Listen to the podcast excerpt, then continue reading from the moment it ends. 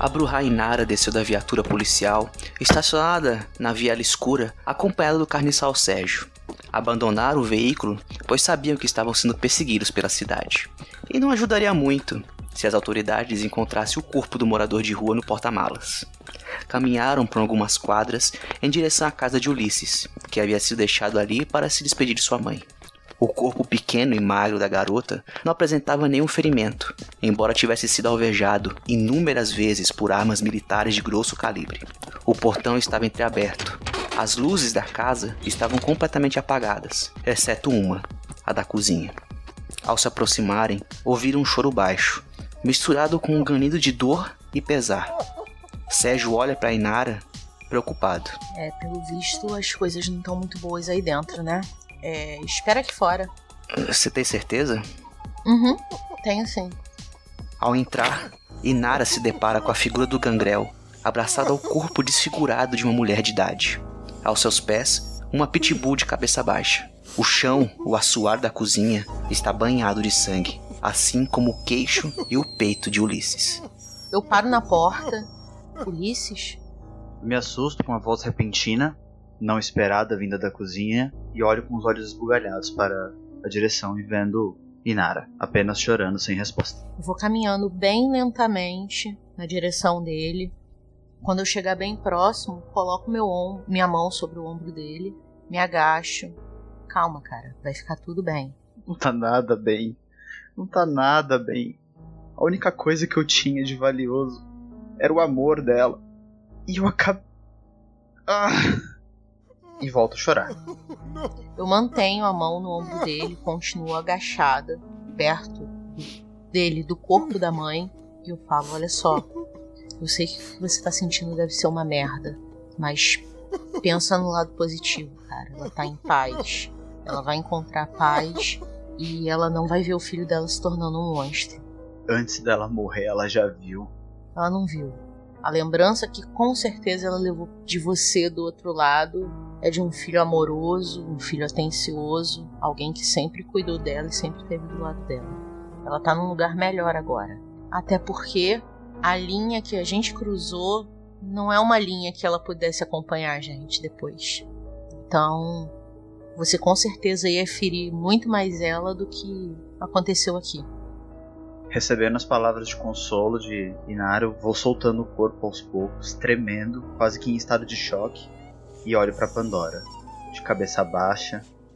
Ameaço colocar a mão na cabeça dela. Ela permite que você faça isso. A única coisa que me restou foi você. Ninguém aqui dessa região vai conseguir cuidar de você. Você vai vir comigo. Eu olho para Inara. Será que o Sérgio vai se invocar com algum cachorro? Não, talvez ele até se dê bem, mesma espécie. Eu tô ouvindo o que você tá falando aí, idiotinha. Fica quieto, cala essa boca. Você tem certeza que você quer levar esse cachorro, Ulisses? Você pode acabar comendo ele também. Ninguém vai comer mais ninguém aqui dentro. Que pena. Sérgio, você comentou que tem 60 anos, não é? Precisamente, e um corpinho de 25. E um humor de 90. o mesmo funciona para animais? O Sérgio respira fundo, se encosta na parede, acende um cigarro. É, funciona. Basta dar o, um pouco do seu sangue para ela. Então ela vai com a gente. Então qualquer pessoa ou animal que se alimentar do nosso sangue, igual você faz, fique mortal. Vocês precisam querer que ele fique. Mas sim, na teoria é isso. Enquanto a gente estiver tomando o sangue de vocês, humanos e animais podem viver para sempre. E sem os malefícios do sol. E sem os malefícios do sol. Por que, que você acha que eu sou tão precioso para vocês? É? Ele olha para você, balança a cabeça negativamente. Eu recomendo que você troque de roupa, Ulisses. Não podemos andar na rua dessa forma e estamos sem veículo. Longa história. Pode deixar, eu vou fazer isso. Eu me levanto, olho pro corpo estraçalhado da minha mãe, olho para as minhas mãos com sangue seco, respiro fundo, mesmo sem a necessidade de respirar. Vou até meu quarto, me troco, pego algumas roupas a mais, pego a coleira da Pandora, coloco nela e viro e falo: Vamos, menina. Me levanto e saio andando. Pandora acompanha o dono, não com felicidade, como sempre fazia quando iam passear. Ela sabia, ela sentia que algo estava diferente.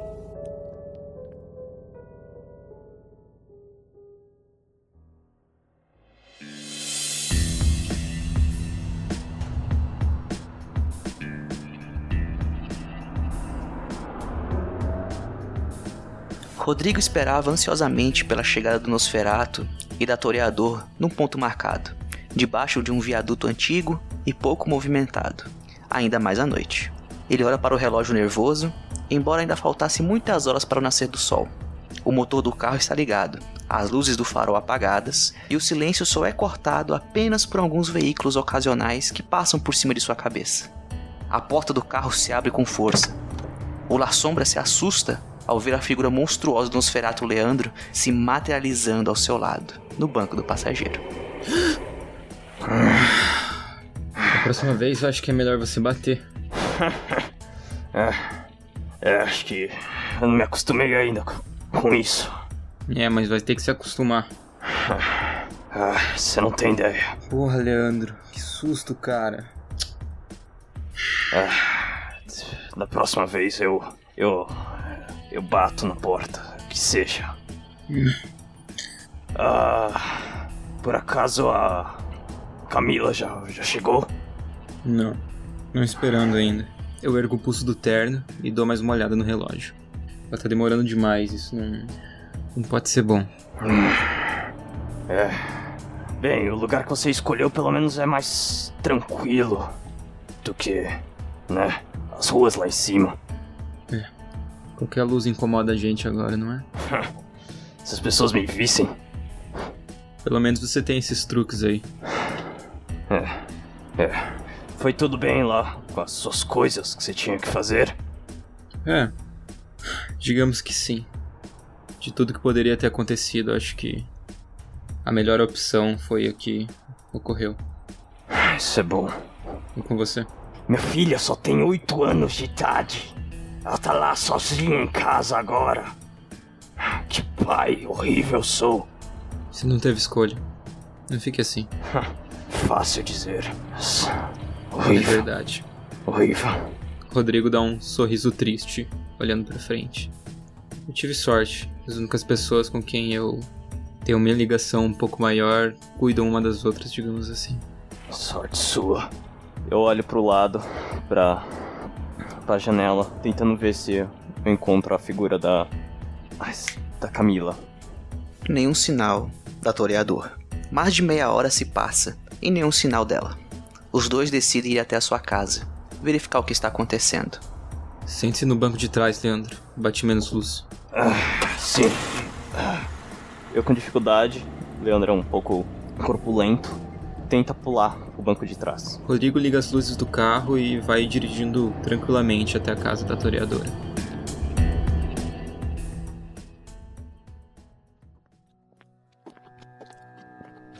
Eles chegam na rua aonde Emma mora. E caminhando por ela, eles observam a bela ruiva com uma faca na mão. Ela está descalça, suja de sangue e com um sorriso doentio no rosto. Suas mãos tremem e o cheiro forte de sangue faz com que o estômago dos dois homens urre de agonia. Eu falei que isso não podia ser coisa boa. Puta que pariu. Ah, só que faltava. Vamos, Camila! Continuo andando, com os olhos fixos no horizonte, sem escutar nada. Vou andando, um pouco devagar até, receoso pela pessoa que tá toda ensanguentada na minha frente. Toco no ombro dela. Camila? No susto, eu viro com a faca em mão.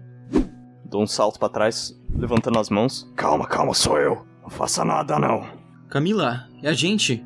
Sou eu, Rodrigo, a Leandro. Se acalma, por favor.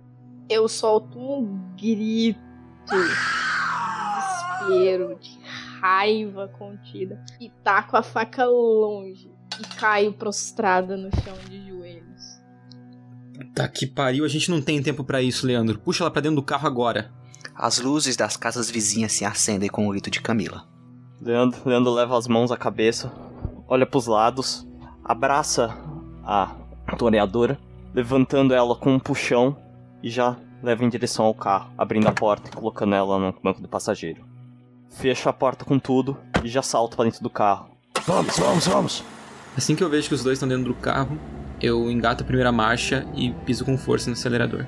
Leandro, você olha para suas mãos sujas de sangue, você sente a garganta seca se contrair dolorosamente, como se estivesse sorvendo algo que não está lá. Você sente um pouco de vertigem.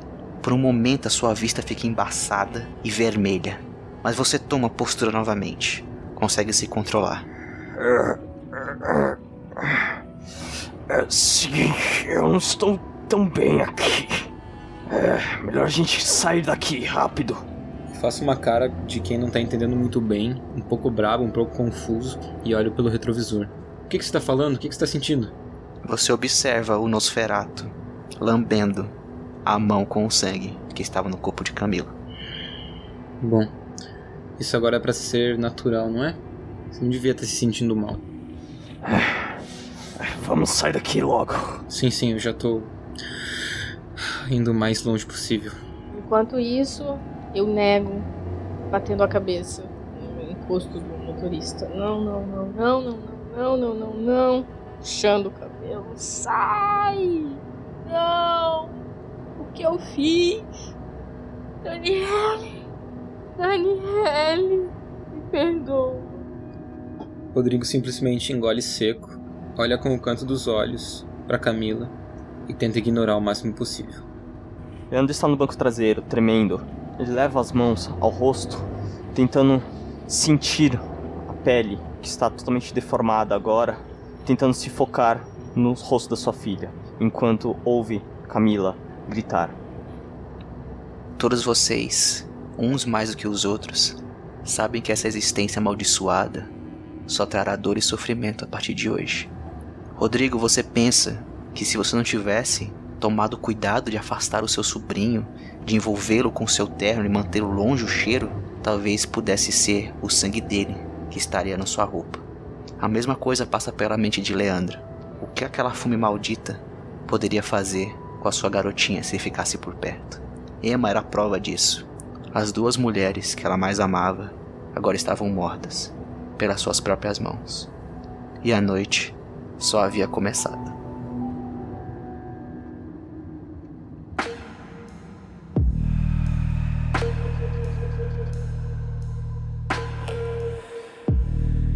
Sérgio rapidamente abre um carro no meio da rua.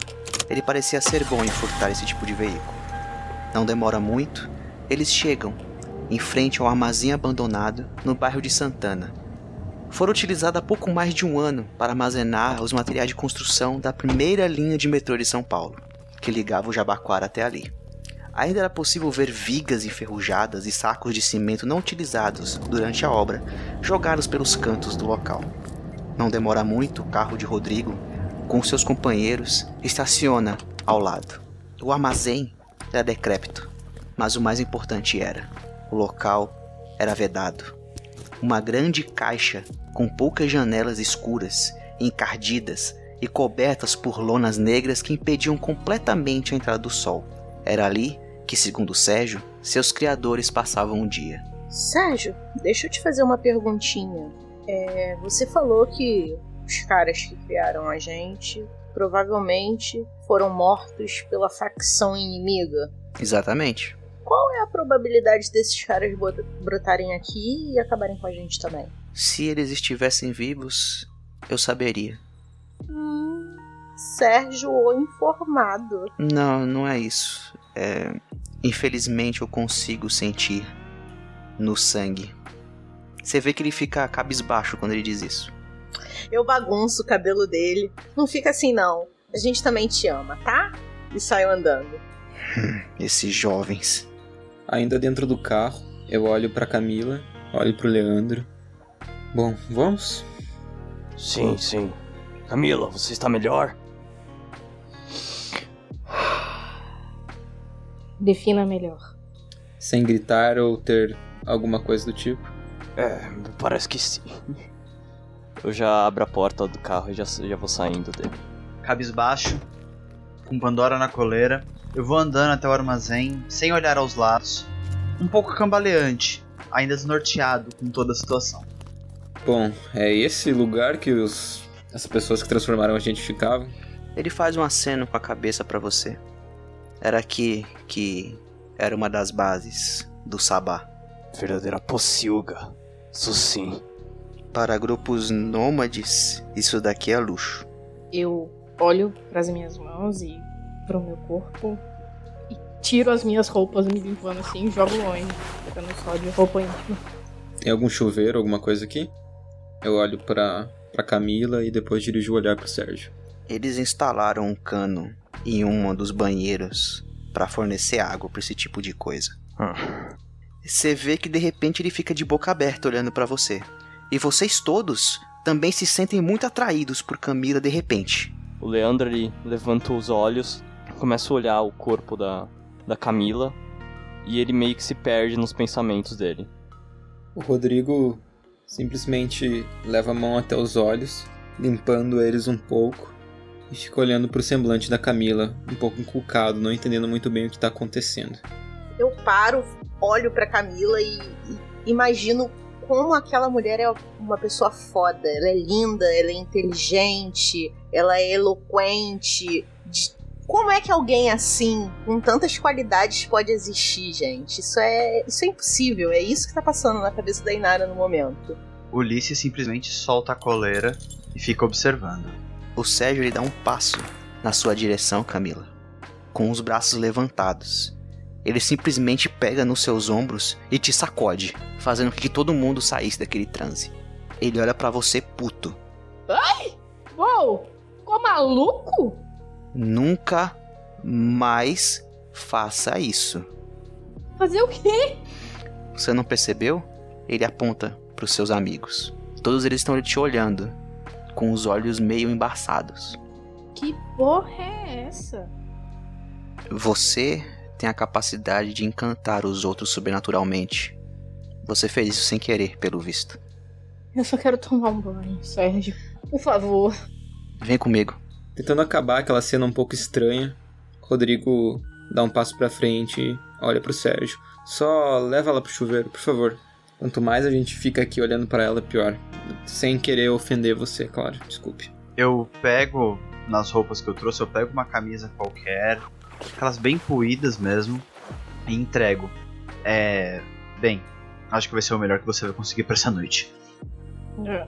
é... Obrigada, Ulisses. Leandro vendo os dois se prontificando, ele abaixa a cabeça, meio que tonto. "Ah, ah, essa noite não tá muito boa pra mim. Ah, eu preciso de algum lugar pra sentar. Vocês reparam nas roupas furadas de bala da Inara.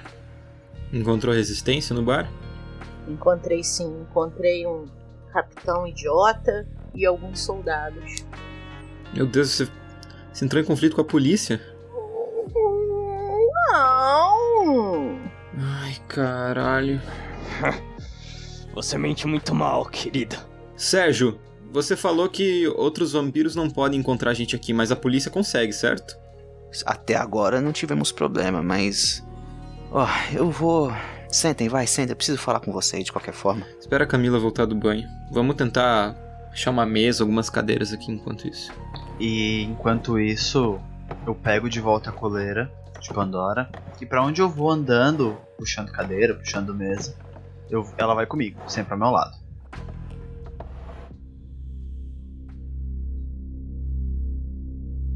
Passa-se algum tempo e Camila volta, vestindo a camisa de Ulisses. Ela não tem mais aquele efeito estranho sobre vocês. Obrigada, Ulisses, pela blusa. Eu ia falar pro Sérgio uma coisa. Sérgio, ah, eu tenho um pequeno problema aqui. Eu levanto a camiseta mostrando o buraco onde estaria a minha costela. Teria alguma coisa que eu possa fazer pra arrumar isso? Ele vai até você, sorri. É, eu vi quando ele te trouxe pra cá com esse buraco. Ele fez questão de te abraçar com esse ferimento. Eu sinto te dizer, Nosferato, mas você vai ficar com isso aí pra sempre. Inferno. Quando ele fala Nosferato, eu dou, abro um sorriso de canto de boca, um canto irônico. Igual o do filme. Bem, se ajuda, você pode tentar enganar sua mente com um pouco de sangue.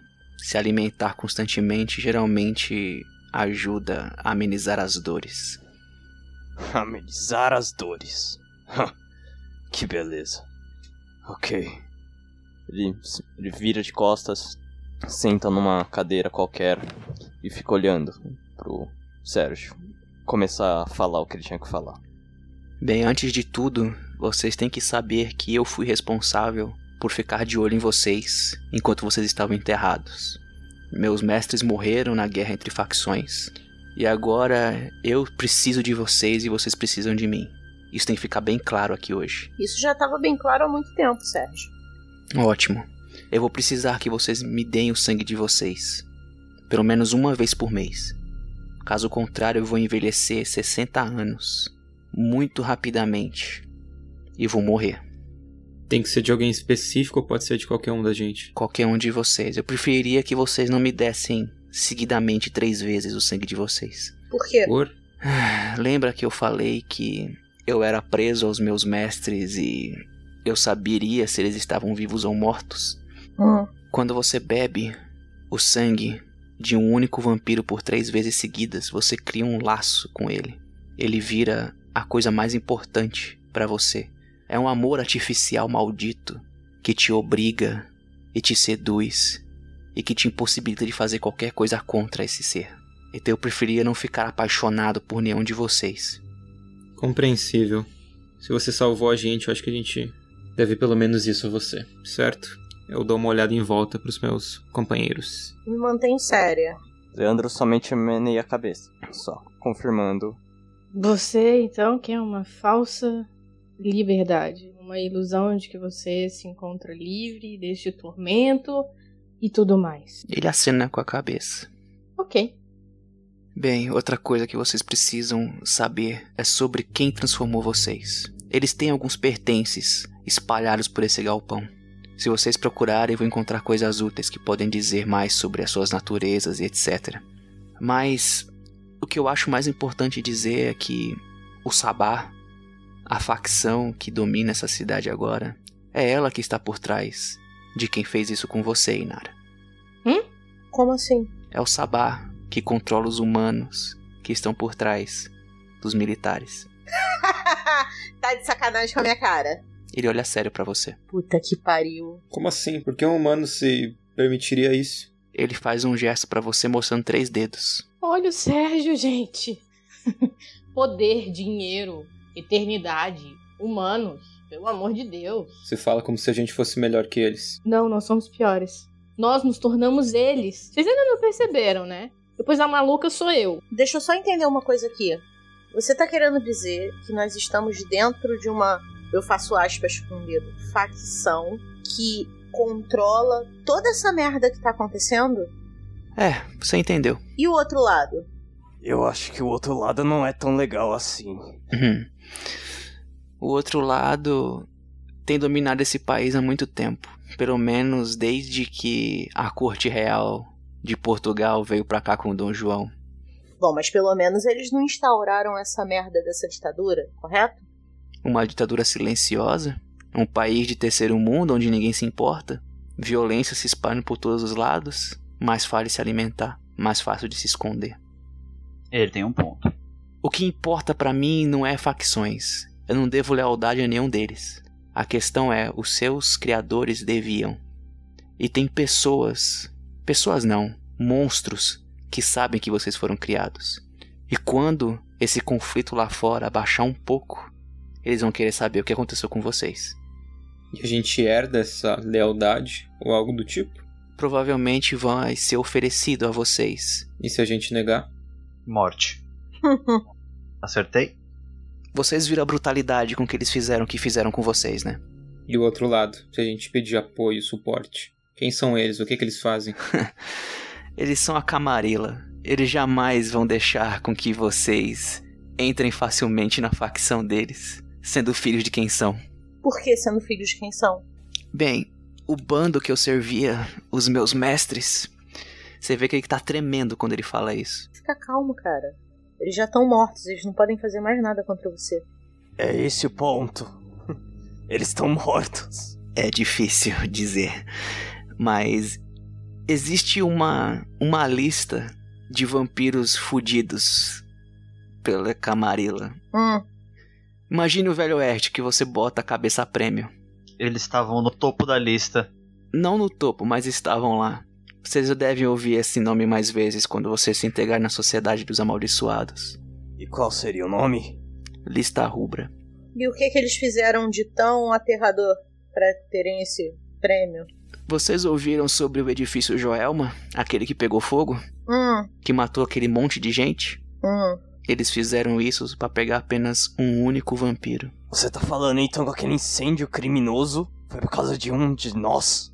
É isso? Pois é, Leandro. Se existiam demônios, eles eram seus pais. Que ótimo. E o que, que você sugere que a gente faça? Ficar escondido aqui? Ir embora da cidade? Fazer o quê? Ah, Eu não sei o que fazer, eu não posso. Eu conheço essa cidade com a palma da minha mão. Além dela, eu não posso garantir caminhos seguros nem nada.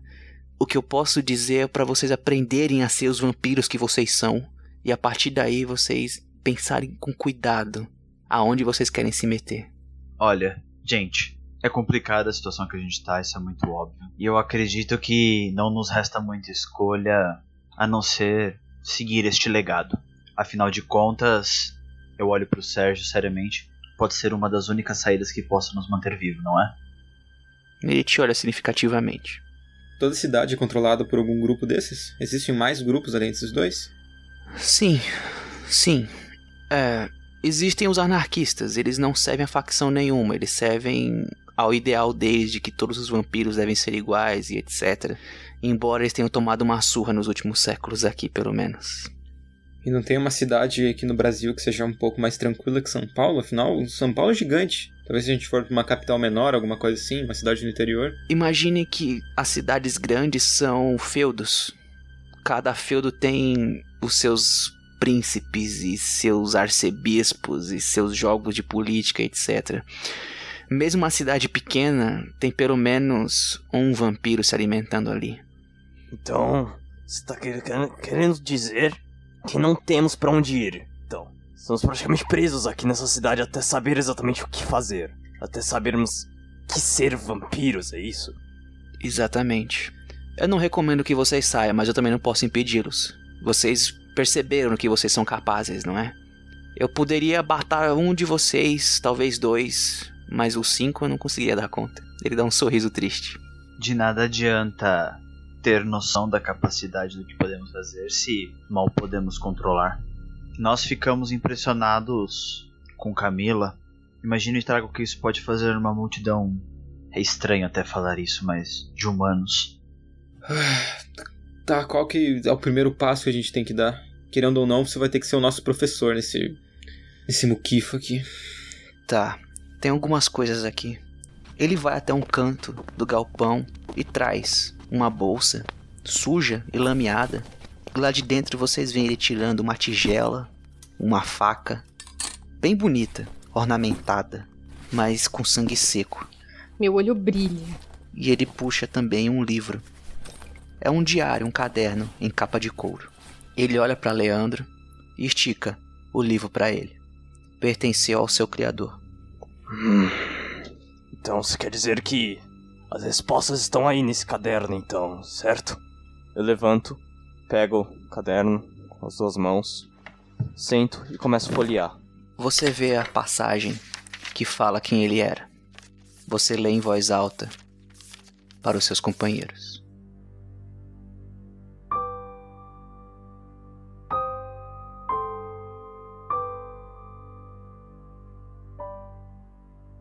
Estas palavras são escritas para que eu me lembre quem fui antes de ter me tornar o que sou e para registrar a importância da aceitação em meio a essa existência amaldiçoada. Me chamava Joaquim de Mendonça Coelho. Nasci no ano de 1806, aqui mesmo em São Paulo. Fui um jovem vivaz e bem apessoado, que arrancava suspiros de damas e escravas por onde passava. Servi ao exército imperial por pouco tempo, pois logo iniciei meus estudos jurídicos e fui agraciado com o patrocínio da Marquesa de Santos, antes mesmo desta ter recebido tal título. Frequentei vossos salões opulentos e guardo na lembrança os bailes e apresentações de poetas e músicos que tanto abrilhantavam aquelas noites.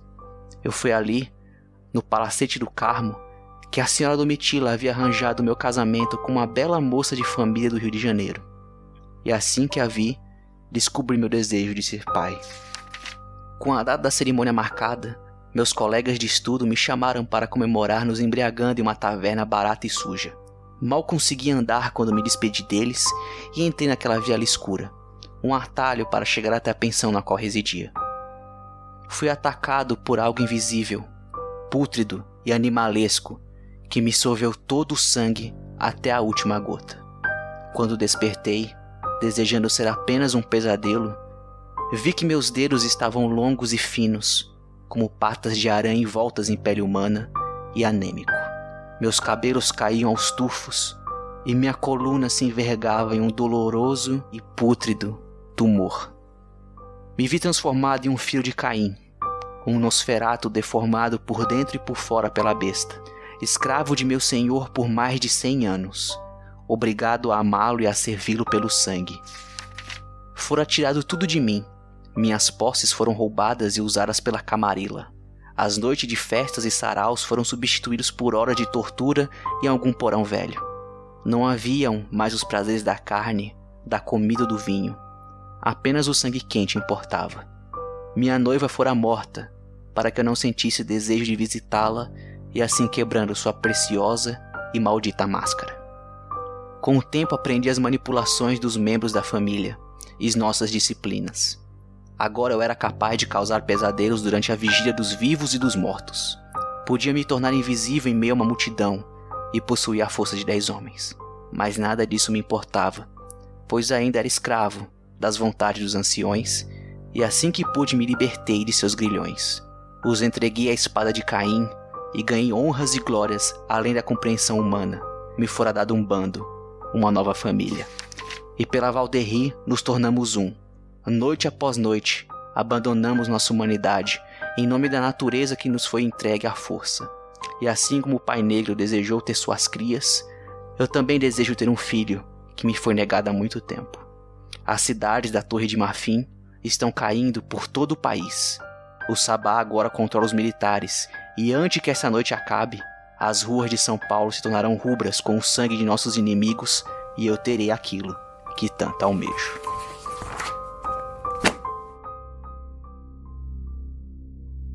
Pensa no lado bom das coisas, Leandro. Você foi um filho querido. Que consolo. Agora, agora faz sentido tudo que ele falou para mim aquele, aquele dia. Aquele momento que ele falou, venha ser meu filho, ou algo assim do gênero. Maldito. Certo, e a faca? E essa vasilha para que serve? Vocês viram que ele disse algo sobre um ritual a Valderri. Quem que é essa? Ele pega a faca, mostra para vocês. Vocês veem que é uma faca antiga, cerimonialista.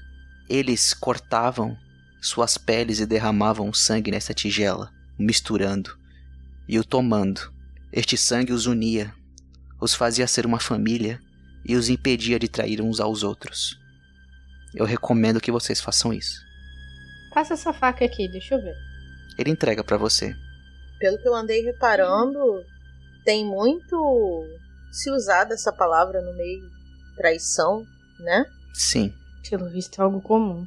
Pense, você é um ser maldito que fica milênios de anos. É óbvio que alguém vai querer enfiar a faca nas suas costas e sorver o seu sangue se for possível. É. Eu só me mantenho calada, pensativa. Tô com a faca em mãos, analisando-a. Bem, todos nós estamos na merda, para ser mais exato. Perdemos tudo que tínhamos e só resta a nós mesmos. Pelo que eu entendi, esse ritual não é somente para evitar uma traição. Ele aproxima mais quem participa dele, não é, Sérgio? Sim, eles eram muito unidos. Diga-me, Sérgio, o que significa cabeças de pá? Ele sorri para você, achando engraçado. Eu lembro de meu pai ter dito isso. Quando o Sabá está em guerra, ele pega várias pessoas aleatórias e as transforma em amaldiçoados. E assim que eles são transformados, eles levam uma pá na cabeça e são enterrados. É uma forma de dizer boas-vindas às tropas de choque ou buchas de canhão. Pelo menos eles têm sentido de humor, né? Se você acha isso engraçado. Rodrigo volta até a cadeira dele, se senta. Bom, como que a gente faz isso? Leandro, é com você. Eu acho que deve ter alguma descrição aqui nesse livro sobre essa tal de Valderir. Eu vou dar uma olhada aqui E eu acho que está relacionado com essa faca antiga. Ah, Camila, você pode me entregar a faca por um momento? Eu estendo a mão pra Camila, pedindo a faca. Claro. Mas eu acredito que não tenha nada sobre ela aí. Bem, Leandro lê o conteúdo do, do texto em si, e na qual o, o mestre dele descreve exatamente como é o procedimento da Valderri, qual seria exatamente o que tinha que fazer e por que que ele virou o sacerdote do Sabá daquele grupo específico. E Leandro como um Nosferato, como filho do próprio mestre, ele aceita ser o sacerdote do grupo. Se levanta, caminha em direção à mesa, pega a faca, pega o, o pote, olha para cada um dos decrépitos que estão ao redor dele. Poderiam levantar, por favor? É para ser bem parecido com uma missa, então, não é? Rodrigo afasta um pouco a cadeira e se, e se levanta. Eu já tava de pé, eu só me aproximo um pouco. Sem questionar muito, me levanto, coloco as duas mãos sobre a mesa e fico esperando as próximas ordens. Eu me levanto, afasto a cadeira e me coloco ereta de pé de frente ao Leandro. Leandro leva a faca ao pulso, deixa então o pulso em cima do cálice e olha para cada um dos vampiros que estão ao redor dele. Todos nós que estamos aqui, agora, todos nós perdemos coisas importantes: família, amigos, nossa sanidade, nossa realidade. Todas as construções de durante a nossa vida humana, tudo aquilo que acreditávamos ser o nosso foco e nós empenhamos um dia para construir, tudo aquilo acaba esta noite. Nós, a partir de agora, renunciamos nossa humanidade. Despertamos para o que agora nos move, essa sede que corrompe nossos âmagos, essa fome que nos move e nos acompanhará pelo resto de nossa eternidade. Ele enfinca a faca no pulso, abrindo um largo corte e deixando o sangue escorrer dentro do cálice. Depois de um tempo, ele levanta, vai até Rodrigo, entrega a faca para ele e somente dá um meneio na cabeça. Continue. Rodrigo observa a faca com um pouco de angústia, olha para o cálice com uma quantidade razoável de sangue do Nosferato. Eu não tenho muito a dizer, só. Acredito que nenhum de nós está feliz com tudo isso que aconteceu. Renunciar à humanidade talvez não seja o melhor caminho que a gente possa tomar, mas pelo jeito é o único que vocês veem, não é? Leandro apenas meneia com a cabeça que sim. Um pouco angustiado, contrariado com tudo aquilo que está acontecendo, ele segue o movimento de seu amigo, fazendo um corte rápido no pulso, deixando com que o seu sangue vertesse para dentro do cálice. Depois de alguns segundos, ele coloca o terno novamente sobre o pulso e passa a faca e o cálice para Ulisses. Ulisses, sua vez. Neste mundo, nunca tive muita coisa.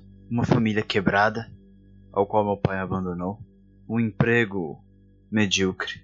Depois de tudo isso, descobri que a partir de agora vive uma fera dentro de mim, assim como cada um de nós. E o mais engraçado, eu olho para Pandora, a única coisa que ainda me restou neste mundo também é uma fera. A partir de agora, aceito todos vocês como minha família. Aceito todos vocês como meus irmãos. E assim como fiz com o que restou da minha, enquanto humano, eu prometo que ainda vou proteger todos vocês. Eu faço um corte em vertical, deixo o sangue verter um pouco, deixo a faca sobre a mesa, coloco sobre meu pulso, me abaixo e coloco para Pandora Lambert. Leandro olha para Ulisses fazendo o gesto de dar o sangue pro cachorro. Ele pega o cálice, pega a faca com a outra mão, vai até Inara. Sua vez. Somente olhando fixamente para aquela mulher.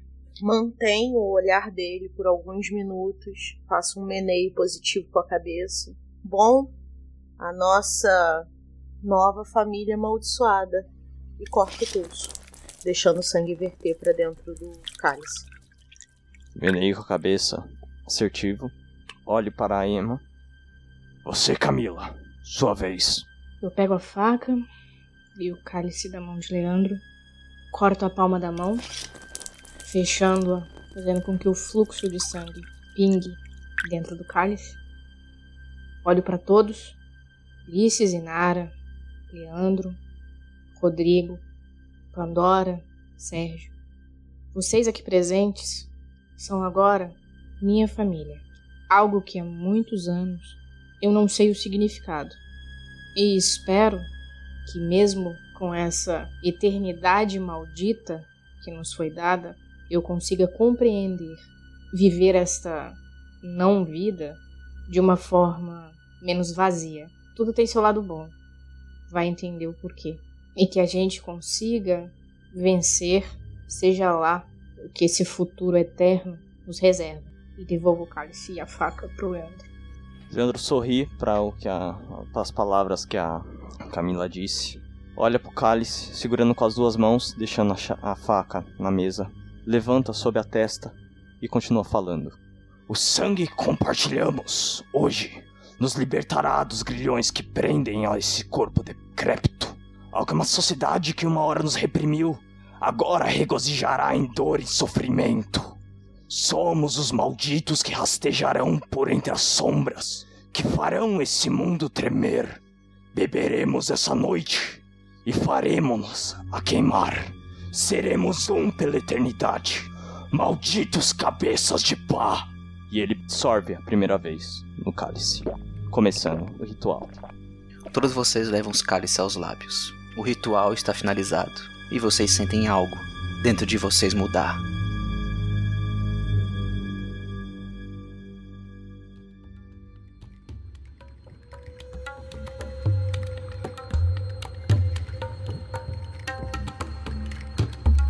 Assim que os cinco amaldiçoados abrem os olhos, eles sentem algo diferente em relação uns aos outros. Parece que eles conseguem sentir dentro de si mesmos, cada um ali naquela sala. É estranho. É como se vocês se conhecessem a vida toda. É como se vocês realmente fossem irmãos. E aquilo os assusta, mas também os conforta. Não é como o amor de homem e mulher, ou até mesmo de pai e filho, ou de irmãos biológicos. É apenas como se vocês fossem um. Da mesma forma que você sente o seu braço, você sente o seu colega de bando. É algo único. Sérgio olha para vocês, esperando as reações. Eu me levanto, me ajeito, não sentindo mais aquele incômodo de quando você dorme em um local ruim ou numa posição desconfortável. Olho para todos, sentindo essa união paranormal. Olho pro Sérgio um tanto estarrecido. Então, isso é a Valderri. Levanto a cabeça, olhando para todo mundo. Todos estavam reunidos. Me fixo em cada um deles por algum momento, sentindo aquela pulsação estranha, aquele calor interno quando eu olho para algumas dessas pessoas. Para outras, já olho meio que não me importando muito. Olho para Ulisses, dou um menear de cabeça. Está tudo bem? Sim, eu estou bem. Fisicamente nada mudou, mas é como se. Não sei explicar. É como se uma corda nos ligasse. Cada movimento que vocês fazem, instintivamente eu posso sentir. Acho que é a melhor forma que eu consigo explicar. Rodrigo abre os olhos lentamente, olha em volta, um pouco frio, e tem a reação de simplesmente tentar respirar fundo, mesmo sabendo que não precisava mais fazer aquilo. Ele limpa o canto dos lábios, que ficou sujo de sangue, olha as próprias mãos e olha os colegas em volta. Ele se senta, apoia os dois cotovelos na mesa e joga o rosto contra as mãos, ficando em silêncio. Assim que eu abro os olhos, eu fito por alguns momentos cada um dos meus novos irmãos da, da, da, nova família que a Inara tem. Demoro o olhar em cada um deles como se eu tivesse fazendo uma ligação com aquilo que eu tô sentindo dentro de mim e a aparência física, a, a presença física de cada um deles. É, pelo visto agora não tem mais volta, né? Eu me afasto da mesa ainda de olhos fechados, abrindo eles pouco a pouco, olhando para cada um, meneando um sorriso e me afasto, saindo do, de perto de vocês. Vou andando em direção à porta. O Sérgio olha para você, te acompanha com o olhar, ainda com fome? Não, só preciso ficar sozinho um pouco. Tudo bem. Bem, ainda temos boas horas antes do sol nascer. Eu tô querendo levar vocês crianças para passear. Sem meias palavras, Sérgio. É hora de vocês aprenderem a caçar. Quem que a gente vai caçar? No sentido literal? Hum. Não pense que vocês vão pegar uma arma de fogo e atirar em alguém correndo pelado no meio da rua. Os vampiros se alimentam seduzindo ou até mesmo sequestrando as pessoas. Nós vamos para um local movimentado. É uma espécie de coxo, por assim dizer. A noite de São Paulo é movimentada, agitada, quente. É uma cidade que nunca dorme. Por isso que nós temos tantos vampiros aqui. Sérgio, eu não estou vestida apropriadamente para sair. Ele olha para você. Acredite, pros do seu clã, você tá vestido da melhor forma possível.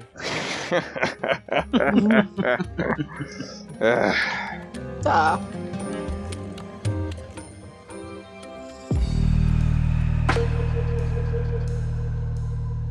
Todos vocês seguem o carniçal para fora do galpão. Vocês se dividem em dois grupos. Um para ir no carro roubado que Sérgio havia pego no começo da noite, e outro para ir no carro do professor Rodrigo. Eu vou com o meu carro. É, alguém quer ir comigo?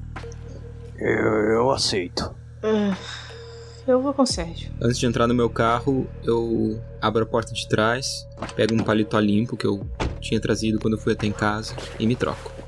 Eu vou onde tiver espaço. Eu caminho até o carro do Leandro e vou com ele. É, grandão. Você vem comigo. Olha pro Leandro e pro Rodrigo. Vocês dois, cuidado. Uhum, pode deixar. Rodrigo simplesmente faz um manejo com a cabeça, concordando. Eu aponto pra Inara. A minha função é ainda te manter viva. Só que esse carro vai ficar apertado pra todo mundo. Então, toma cuidado. Eu sempre tomo cuidado. E dou uma piscadinha. Olho pra Camila. Hein? Olho ela de cima a baixo, com sem muitos pudores mesmo. Acho que só eu e você, como você disse, não é? Entra logo.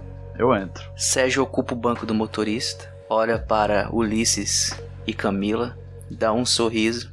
Bem, pelo visto eu acabei com os assassinos dentro do carro.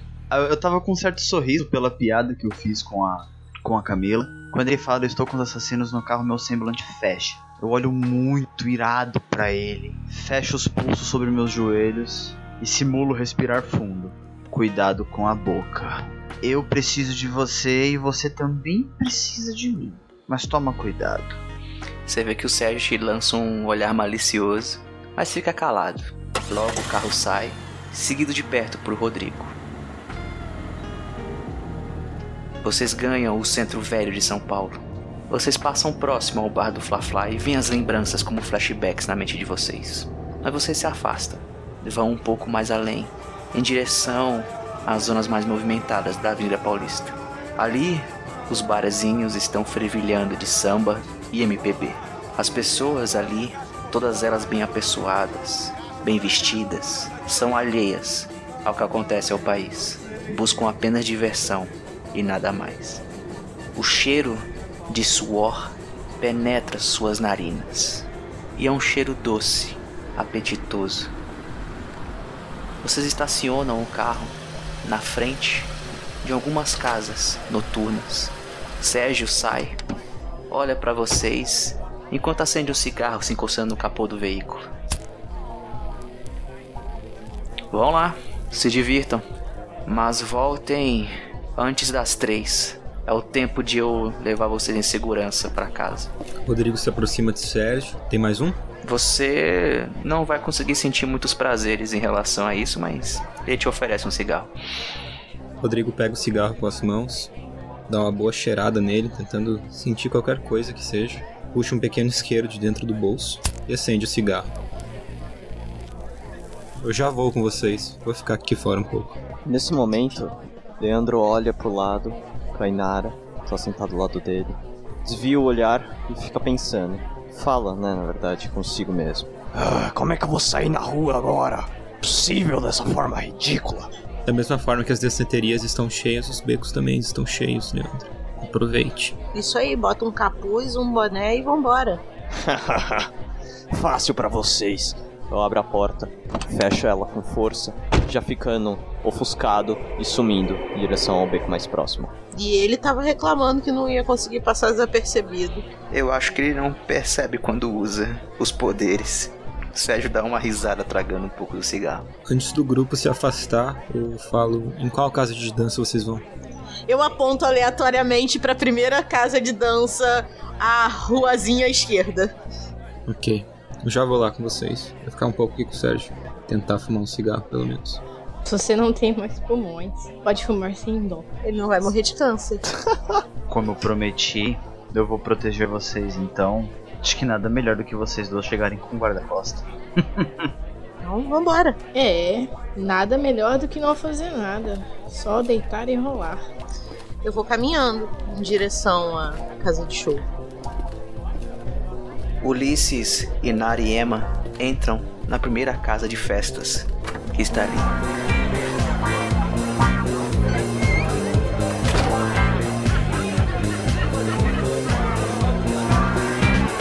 A música é alta, o local escuro, mas Emma chama a atenção por onde anda. Mas todos ficam intimidados com a cara de poucos amigos de Ulisses, enquanto Inara passa despercebida.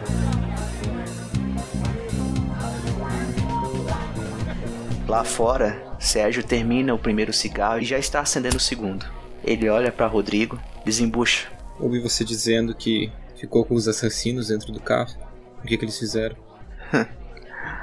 Bem, a Emma você já sabe. O Ulisses esquartejou a mãe. Própria mãe. Pra você ver, não perdoa nem ela. Tempos complicados esses, não? Eu já vi de tudo, Rodrigo. De tudo. Qual que é a sua história?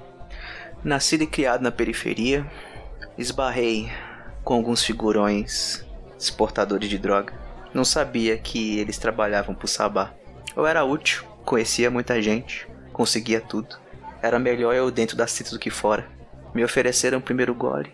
Era doce, maravilhoso. Fez eu me curar de um câncer. Mas o preço foi alto demais. No terceiro, eu estava escravizado.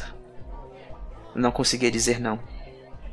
Mesmo querendo queimar aqueles filhos da puta. Você sabe administrar coisas, então, não é? Sim, sei. Você esqueceu que eu tenho 60 anos? Você vai tomar do meu sangue, você vai me ajudar, mas eu preciso que você faça um favor pra mim. Diz aí. Eu tinha uma vida relativamente boa. Acho que você já deve ter percebido isso. Você é todo engomadinho, Rodrigo. Consigo sentir o cheiro de almofadinha de longe. Engraçado você. Bem, eu tenho alguns imóveis pela cidade. Eu preciso que alguém administre eles. Digamos que para sempre. O dinheiro vem bem a calhar, você pode ficar com uma boa porcentagem se você quiser. Tudo bem. Só quero que você repasse o máximo possível para minha irmã e pro meu sobrinho. Tá aqui o. de passar o nome deles, o endereço da minha casa, enfim, todos os lugares onde você pode encontrar. Eu falei para eles irem embora, mas duvido muito que eles vão vão aceitar o meu conselho. De qualquer forma, tá aqui. Eu puxo um pequeno bloco de notas de meu paletó, pego um lápis, que também sempre carrego comigo, anoto todas as informações que ele precisa ali. Demora um pouco, né, porque são alguns imóveis e tal. Rasgo a página e dou pra ele. Ele pega, dá uma olhada. Você vê que tá decorando os endereços. Ele dobra o papel e queima com isqueiro. Todo cuidado é pouco hoje em dia. Imagina. E se você ficar sem tomar o seu sangue, o que acontece? Hum, se eu ficar muito tempo sem o sangue de vocês, eu vou envelhecer por dia um ano. Até a idade que eu deveria ter. Aquele barraco velho tem um telefone ou alguma coisa assim? Sim, por sorte tem um orelhão bem na calçada do galpão atrás. Você sabe o número? Me dá um papel. Eu passo para ele o bloco de notas. Ele anota e te dá.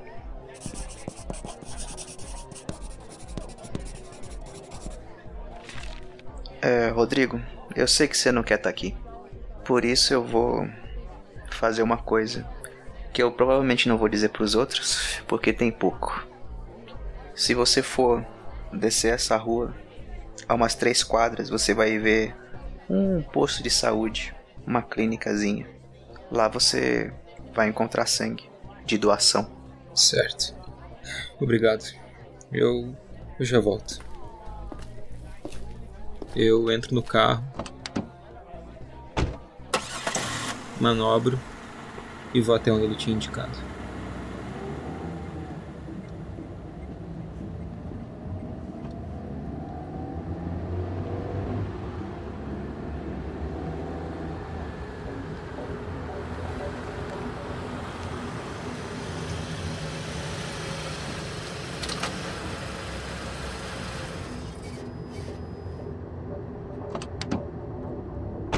Você chega até uma clínica.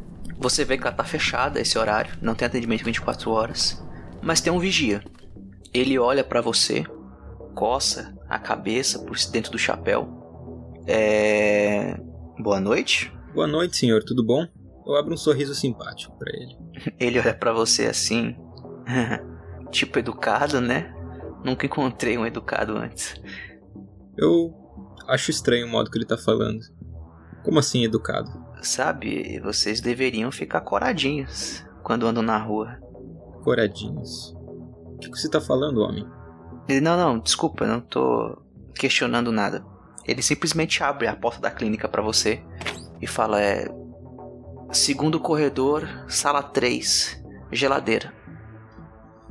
Serve suas meias palavras. Obrigado. Eu entro a passos largos no posto de saúde e vou até a sala do sangue. Rodrigo, estranhando tudo aquilo, entra na clínica e vai até a sala indicada. Você abre uma geladeira freezer e lá você encontra várias bolsas de sangue com tipos sanguíneos diferentes, indicados na embalagem. O positivo, O negativo, AB positivo e etc. Eu pego o primeiro que eu vejo, sem ficar escolhendo muito. Me sinto extremamente estranho observando aquele sangue na minha frente, embalado daquele jeito, e sabendo que não seria usado para salvar alguém, mas sim para saciar fome. Aquilo soava até estranho. Na verdade, até salvasse alguém, mas não da maneira esperada. Rodrigo vai até uma das bancadas que tinha no posto de saúde, pega o pequeno lápis que ele guardava dentro do paletó, fez um furo com cuidado na embalagem do sangue e apertou aquela bolsa contra sua boca. O gosto é horroroso. Frio. Parece que perdeu muito do sabor de quando você sorveu a primeira vez, assim que saiu da terra. Mas mesmo assim, fez com que sua garganta e seu estômago parassem de gritar. Ah. ah. E o Sérgio disse que era para ser prazeroso. Ai, coisa horrível. Rodrigo dobra aquela bolsa, coloca dentro do paletó, pega mais uma com ele e coloca dentro de outro bolso. Ele lambe a ponta do lápis que estava sujo de sangue, guarda ele dentro do bolso. Ele vai até o espelho do banheiro e se assusta quando não vê ele. Ele observa as próprias roupas e encara mais uma vez o espelho vazio. Ai, que merda. Isso não devia estar acontecendo, isso não devia estar acontecendo. Vamos lá, Rodrigo. Você consegue. Rodrigo limpa a boca o melhor que pode, imaginando que estaria limpo. Ele sai a passos largos pelo corredor, sem se despedir do vigia. Entra dentro do carro nervoso, gira a chave e sai dali. Sérgio apenas observa, terminando já o seu quarto cigarro.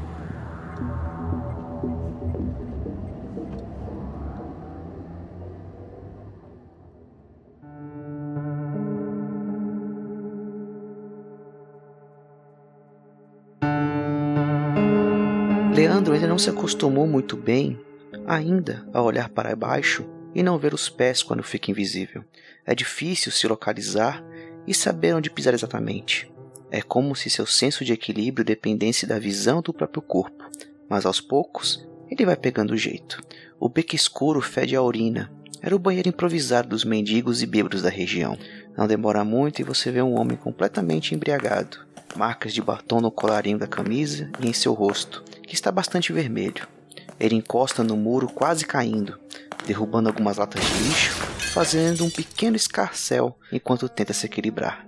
Ele encosta uma mão na parede, abre o zíper da calça e começa a urinar a pouco menos de 3 metros de sua morte. Eu olho para aquele senhor que está mijando literalmente na minha frente. Tento sentir o cheiro dele para ver se ele não tá em... se não tem algum cheiro de algum entorpecente, de alguma outra coisa que estaria possivelmente enaltecido dentro daquela pele escrota. Com apenas uma única fungada, Leandro consegue perceber que existe apenas álcool nas veias daquele homem. É como se ele conseguisse sentir nas partículas do ar tudo que aquele bêbado comeu só pelo hálito que ele exala. Ele sabe que ele comeu batata frita. Ele sabe que tem arroz e feijão do almoço em seu estômago. Ele consegue até mesmo perceber resquícios de manteiga que ele comeu durante o café da manhã.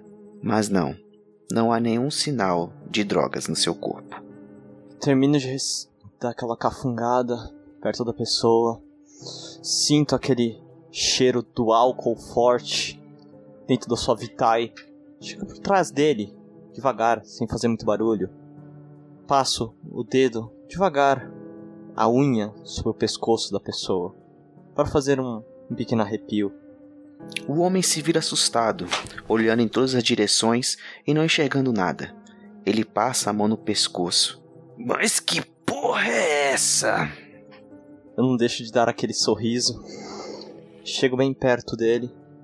Pego com as duas mãos no pescoço do rapaz, como se estivesse apertando um frango. Sinto a minha mandíbula deslocar, como se estivesse querendo aquela pessoa, querendo aquela Vitae tão preciosa que está dentro dele. E dou aquela mordida, sem mesmo pensar duas vezes. O homem grita, mas é sufocado. O grito, sufocado, vira apenas um gemido assim que ele sente a pressão de dentes irregulares cortarem-lhe a carne, alcançando suas veias. Leandro sobe aquele líquido quente para dentro de si. Ele sente o coração do homem bombeando sangue em suas veias direto para sua boca. O gosto é bom. O líquido desce macio por sua garganta. E isso é maravilhoso. Melhor do que qualquer orgasmo que o Nosferato já tenha tido em vida. Você sente um desejo súbito de tomar até a última gota. Imagine que prazer indescritível seria de sentir o coração daquele homem ficando cada vez mais fraco até parar, pois você bebeu tudo. Você começa a se sentir tentado por isso quando você para. Empurra o homem contra a parede, que desfalece fraco, sem forças para se manter em pé. Pelo canto de olho você vê que um segundo homem entrou no beco, um amigo desse bêbado. Zé, cadê você, Zé? Puta que pariu! Tu caiu, Zé, bêbado filha da puta! O homem passa por você e vê os furos no pescoço e no ombro de sua vítima. Puta que pariu! Puta que pariu!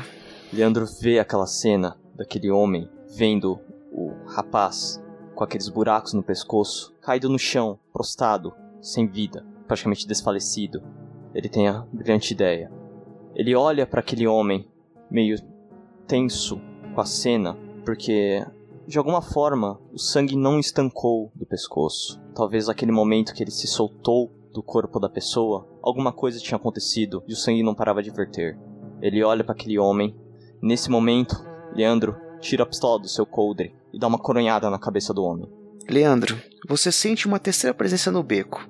E dessa vez é Sérgio, com um cigarro na boca, quase no fim. Aparece aí, coisa feia. Não tô te vendo.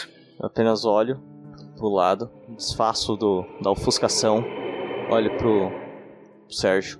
Que foi? Que bagunça, hein? Esses bostas ficam aparecendo por aqui. Ele vai até o homem ferido, coloca dois dedos no pescoço dele. Ué, não matou? Não, mas posso matar.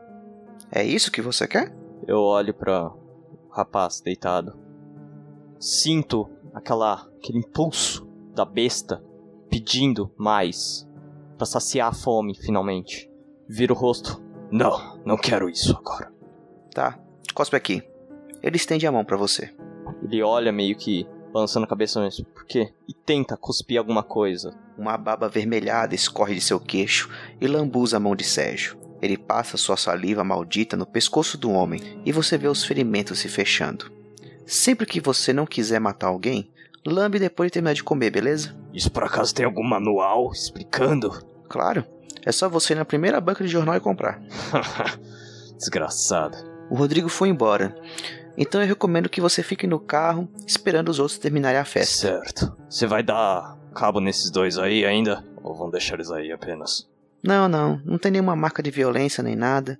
Não tem por que fazer algo com esses aí. Esse aqui vai sobreviver. Três dias no soro e uma transfusão e ele tá novo. Eu olho pra. pro, pro rapaz que eu dei a coronhada. Dou uma verificada pra ver se ele tem uma carteira. Vou, vou fingir que isso aqui foi um assalto. Inteligente. Coloco a carteira no meu bolso e saio em direção ao carro. Sérgio coloca a mão no seu peito. Não esquece. Desaparece. Eu preciso resolver algumas coisas, então quando os outros voltarem, vão direto pro refúgio, beleza? Encontro vocês lá. Certo, certo. Dou aquela meneada de cabeça que sim, me ofusco e vou em direção ao carro.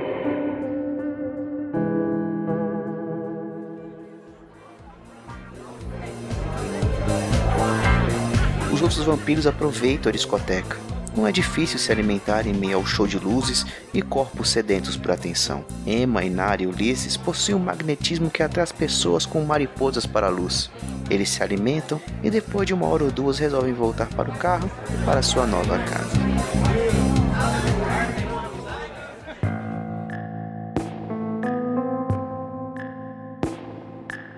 Os quatro vampiros, ainda assustados pelo que aconteceu na noite, se encontram no meio daquele galpão sujo, refletindo sobre suas ações e como era difícil e como era horroroso a existência maldita de vocês.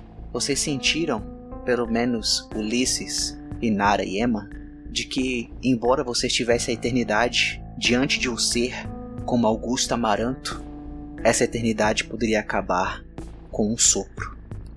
Enquanto vocês refletem sobre isso, vocês escutam um barulho distante. Um telefone tocando na rua. Me levanto devagar. Ah, eu vou. vou atender aquele telefone lá fora. Ah, eu acho melhor todo mundo ficar aqui. Vai ofuscado, escondido, seja lá o que for. Sim, sim. Saio do lugar ofuscado. né, Vou passos largos até o telefone.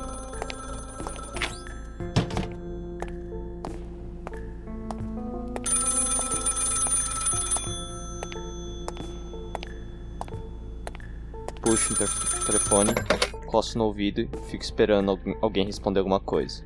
Alô? Quem que tá falando? Ah. Você? É o Rodrigo, quem que tá falando? Sou eu, Leandro. Leandro, vocês precisam sair daí agora. Eles estão vindo aí, Leandro. Eles vão pegar vocês, todo mundo. Quê? Saia daí, agora! Ah, eu desligo o telefone batendo, volto correndo pro, pro esconderijo. Pessoal, o Rodrigo acabou de avisar que eles estão chegando. Não sei quem, mas a gente precisa sair daqui urgente. Vamos, vamos, não temos tempo. E o Sérgio, eu já pergunto me levantando. Ah, eu não sei. Tô correndo. Nesse momento vocês escutam várias e vários carros freando bruscamente na frente do galpão. Vocês escutam gritos: Sequem a casa! Todas as direções! Três homens comigo! Quatro na frente! Vai, vai, vai, vai, vai! E Nara, você reconhece essa voz. Muito bem. Eu entreolho pra todos eles. Tentem sair daqui rápido. Provavelmente é aquele capitão maldito que me encontrou no, no bar, onde tudo isso aconteceu. E você vai pra onde? Venha com a gente. Se eu ficar aqui, eu ganho tempo pra vocês. Você vai com a gente. Ponto. Vocês começam a escutar pancadas na porta. Vocês escutam também passos do lado de fora pela entrada dos fundos. Estão todos cercados. Faltam quantas horas pro sol nascer? Uma hora. Caralho. Ei, Tô procurando alguma coisa, um alçapão que vá pra baixo. Você não encontra nada. Vocês escutam a voz lá fora, por um megafone. Eu sei que vocês estão aí dentro. Ele me disse tudo. Saiam agora e eu os pouparei da vergonha que é eu ir buscar vocês aí dentro. Ele me disse tudo. Eu já tiro já o revólver do coldre e checo quantas balas eu tenho. Fecho a, o revólver. E aí, o que iremos fazer? Eu pego meu revólver, ali próximo das minhas coisas. Bom, estamos cercados. Não temos saída. Na verdade, temos. Qual? O telhado. Você voa? Não, Olha o tamanho disso, olha esse pé direito. Não há como sairmos. mas eu corro. Vocês sentem um cheiro forte de gasolina. Eu vou contar até três. Um. E o líquido é derramado e escorre por debaixo da porta. Dois. O telhado agora. Tem alguma saída pro telhado, Jill? Claro que não. Como assim? Um galpão? É um galpão de telhas fechado, vedado para não entrar a luz do sol. Lembre-se que esse era um refúgio de vampiros. Eles estão entrando pelo fundo também, né? Sim. Eu vou em direção aos fundos. Não tem telhado. Oh, É. Leandro, você chega até as portas dos fundos e você vê ela amassada. Eles estão usando algum tipo de marreta tentando quebrar as dobradiças. Não vai durar muito. Tem alguma mesa, alguma. alguma geladeira que seja, alguma coisa que eu possa colocar na porta? É distante, mas você pode tentar. Olho pros lados, vendo que ó, as pessoas estão tentando derrubar a porta. Vejo que tem uma mesa mais ou menos jogada entre os escombros lugar que a gente está. Vou até a mesa e começo a puxar em direção à porta para tentar prendê-la ao máximo tempo possível pra gente ganhar tempo. Se você quer morrer, eu não quero. Eles vão colocar fogo, eu não sou imune a fogo, você tá barrando um caminho. Não, usa inteligência. Você se ofusca, vê quantos tem lá fora. Eu acredito que eu seja rápida. Ela, Inara, eu acho que você também. E você é forte. A gente consegue derrubar esses que estão aqui atrás e fugir. A gente não sabe quantos tem lá atrás. Esse é o problema. Por isso que ele pode fazer isso. Pelo menos pra isso ele serve. Ai. Eu me ofusco e deixo a porta meio que entreaberta pra poder dar uma olhada pra ver. Eu acho que o pessoal tá arrombando a porta, né? Já deve É, ter, não- já deve ter uma- umas lacunas meio abertas, certo? Aham. Eu vou enfiar o meu olho lá pra tentar ver exatamente quantas pessoas estão lá. Você vê quatro viaturas e aproximadamente oito homens lá fora. Eu volto.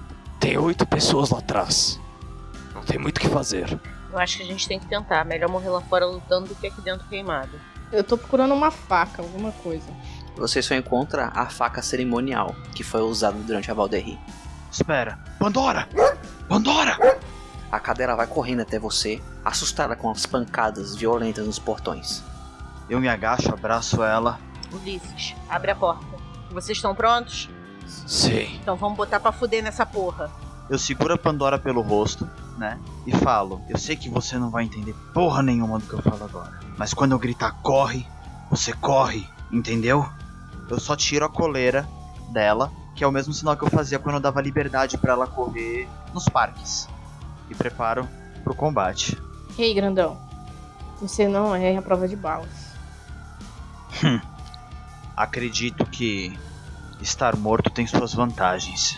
Eu me viro pra eles, olha só, eu vou jogar uma mesa nessa porta pra que ela possa ser aberta de forma abrupta e ninguém esteja na linha de tiro. Assim que abrir, corram. Entendido? Sim. Camila, Sim. então vambora. Vocês sentem o calor vindo porta da frente. As chamas começam a comer o portão, se espalhando pelo chão e subindo pelas paredes, pelas vigas enferrujadas, pela madeira podre de construção que está armazenada ali no galpão. E Nara, assim que você vê as chamas, você não se controla. O medo de morrer queimada é muito forte, é irracional. E você grita animaliscamente, como um animal acuado.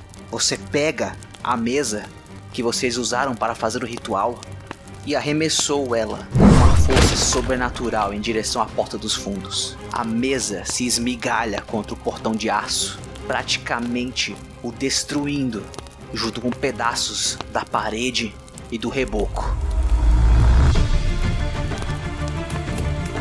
E Nara corre em alta velocidade, punhos cerrados, tentando atravessar o mar de soldados do lado de fora. Pandora, corre! E Nara, você distribui socos e pontapés. Você sente a cada pancada os músculos se distendendo, os ossos dos seus inimigos se partindo a cada porrada que você dá. Mas de repente, a queima-roupa, você sente um tiro de 12 na sua nuca. A pancada é tão violenta que você cai de boca no chão. Você sente o corpo tremer e na sua fúria você se levanta, com a cabeça queimando, com buracos enormes varando a sua boca, rosto e olho. Você dá dois passos, ainda em fúria, tentando agredir os seus adversários. Você tenta caminhar, suas pernas não te respondem. E o grunhido rouco da sua garganta faz com que você caia de joelhos. E quando você abre essa brecha, um soldado, muito bem equipado de escudo, puxa um instrumento de madeira com a ponta afiada e sem dó crava em seu coração. Lá dentro, os homens já estão invadindo, tanto pela frente quanto por trás. Eles pulam o fogo sem medo nenhum.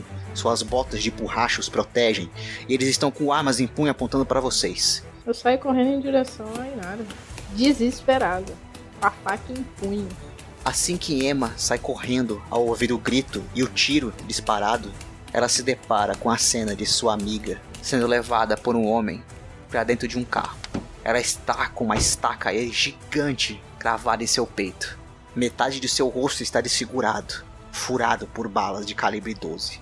Ela avança contra o homem que está segurando. O homem olha para você e vê o seu estado com uma faca na mão e solta o corpo de Inara e simplesmente apara o golpe habilmente com o antebraço.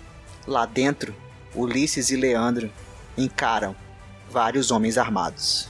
Vendo aquela situação toda, eu simplesmente. O Leandro ele tá ofuscado, ninguém tá vendo ele. Uhum. Eu viro e falo pro nada, mas é direcionado ao, ao Nosferato. Só corre. Eu vou pra parte de trás onde as duas estão em perigo também. E parto pra cima do mesmo cara que tá pegando a Inari e colocando no carro. Ulisses, vendo suas amigas em apuros, os homens ao seu redor engatilham as armas, ao mesmo tempo que ele cerra os punhos. As armas cospem balas em sua direção, mas de forma sobrenatural ele consegue ver todas elas e vai desviando, ignorando completamente aqueles que estão ali. Ele vai lá fora, em linha reta, em direção ao homem está em combate direto com Emma. Um poderoso soco atravessa o peito do homem antes que ele pudesse sequer perceber o que estava acontecendo. Ulisses sente o calor do sangue até metade do seu pulso, de tão fundo que ele conseguiu meter a sua mão em um único golpe. Bem, vendo o Ulisses falando pra mim zarpar, eu ainda ofuscado dou uma segunda olhada pro pessoal que tá chegando, né, tá invadindo a casa, salto pela porta que tá sobre as pessoas e vou me esgueirando entre os escombros em direção à saída, olhando somente aquilo que está acontecendo à distância, sem muito saber o que fazer. A mão treme sob a pistola, sem saber se ele vai agir ou não, mas ele só fica assistindo à distância somente o que está acontecendo enquanto ele vai sumindo. Emma e Ulisses brigam com os soldados. Eles tomam tiros, sentem as balas queimando, mas não é mais do que apenas uma escoriação. Eles distribuem facadas e poderosos socos nos soldados em volta. Quando de repente eles sentem aquele cheiro de gasolina novamente e a voz de um homem de idade. Parem com isso agora! E vocês percebem um sargento derrubando gasolina no corpo de Inara. Eu olho na direção dele. Se eu fosse você, eu não arriscaria fazer isso. Ele acende o isqueiro. Vocês veem na roupa dele a identificação: Sargento Rômulo. O isqueiro aceso, apontando perigosamente para o corpo da sua companheira. Eu sei que vocês são quatro. E eu sei que o outro consegue ficar invisível. Ele disse tudo pra gente. Ele quem? Aparece agora. Eu ando devagar, passos bem curtos, encosto a mão no ombro do Ulisses e me desofusco, mostrando minha verdadeira face em direção ao Rômulo. Ele olha pra vocês. Agora sim. Eu não esperava que você fosse tão feio. Atrás de vocês o galpão queima. Os soldados que vocês mataram estão no chão, mas muitos outros aparecem vindos da frente. Realmente vocês são monstros. Olha só o que conseguiram fazer em poucos minutos. Impressionante. Bem, eu prometi para eles que eu não iria matá-los. Vocês têm sorte. Eu só vou levá-los. Eles. Não, ele. Ué, tem mais de um? Ele? Quem? O professor, aquele filho da puta comunista. Vocês estão surpresos com a revelação? Soldados, estacas. Vocês veem os homens puxando as estacas de madeira. Os soldados se aproximam dos três. Eles estão em choque com a revelação. Não sabem o que pensar, o que sentir. Os homens estão um pouco assustados de chegar perto de Leandro, mas mesmo assim o fazem. Tem muito mais medo da repressão que Sargento Rômulo pode fazer caso não obedeçam. Eles cravam fortemente suas estacas em seus corações, e os três desabam como se estivessem mortos em um torpor profundo. Rápido, levem eles para a viatura. As que têm vidro fumê.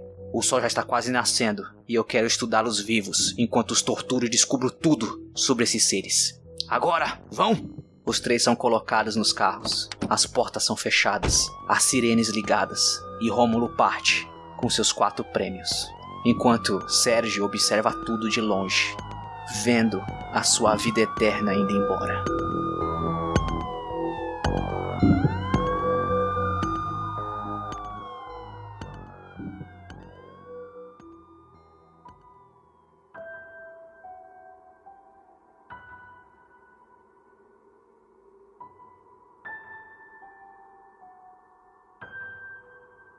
Três noites depois, Rodrigo marcou um encontro com o carniçal Sérgio.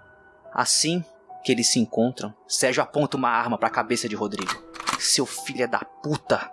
Rodrigo se levanta lentamente da cama simples daquele hotel decrépito.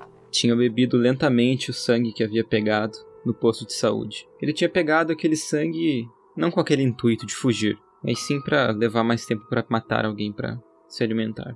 Ele se virou lentamente e olhou na direção de Sérgio. Boa noite. Ele não te responde. Você realmente quer fazer isso?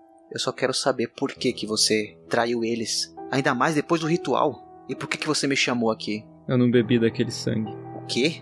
Ele abaixa a arma lentamente. Mas mesmo assim, você. Você. Por quê? Sente-se. Rodrigo dá a volta na cama e sente-se do outro lado, mais próximo de Sérgio. Você se lembra do discurso do Leandro, não é? Você se Sim. lembra do discurso do Ulisses? Leandro disse que só nos restava. Não sei ao certo, não lembro exatamente das palavras, mas eu me lembro que ele disse que só restava largar a humanidade dentro da gente. Ulisses disse que a gente precisava aceitar a besta e qualquer coisa do tipo. Eu discordei deles. Eu fui bem claro ao discordar quando eu coloquei meu sangue lá dentro daquele cálice. Sempre a saída, Sérgio. Eu acreditava, até três dias atrás. Eu achava que não era preciso tomar sangue para me sentir fiel a eles, ou qualquer coisa do tipo. Eu acredito na minha integridade, se é que você me entende. Mas no final, eu acho que era melhor eu ter bebido aquele sangue. Eles nunca vão me perdoar, mas eu tive que fazer o que eu fiz. Eu voltei para minha casa aquela noite, depois que você me mostrou as bolsas de sangue. Rômulo estava lá. Rômulo estava com meu sobrinho e com minha irmã. Ele disse que deixaria eles irem embora, caso eu passasse a localização deles. Infelizmente eu não pensei duas vezes. No final o monstro fui eu, não é? Eu abracei a humanidade o mais rápido possível. Eu não sou mais humano. Você não é mais humano, eles não eram mais humanos. Não são. Eles estão vivos ainda? Pelo visto, Rômulo honrou o teu acordo. Estão estaqueados. Mas aquele homem também não é humano. Como não? Você já ouviu falar do que eles fazem naqueles campos de concentração, não é? Rômulo é um torturador, Claro. Eu não tenho outra alternativa senão partir. mas eu tenho. Eu vou buscar eles. Eu vou dar um jeito. Use as informações que eu te passei. Utilize o dinheiro da melhor forma possível. Infelizmente, nesses tempos tudo se compra com algumas notas. Mas eu acho que esse é um prêmio grande demais para ser comprado apenas com dinheiro. Um dia eu vou voltar e, por mais que eles não possam me machucar pelo sangue que eles beberam, eu duvido muito que eles vão me perdoar. Não espero isso de qualquer forma. Você ficará de olho pra mim, na minha irmã e no meu sobrinho. Enquanto você estiver me dando seu sangue, sim. Me passe seu endereço que você vai ficar. Enviarei cartas pra você. Enviarei o material, se é que você me entende. Sérgio passa para você as informações necessárias. Ele ainda sente raiva de você, mas ao mesmo tempo ele te entende. Você é humano demais, até para os seres humanos. E era sua família ali. Ele ainda se lembra de como era ter uma. E ele ainda precisa de um vampiro que lhe dê sangue. Como eu disse, no final o monstro fui eu.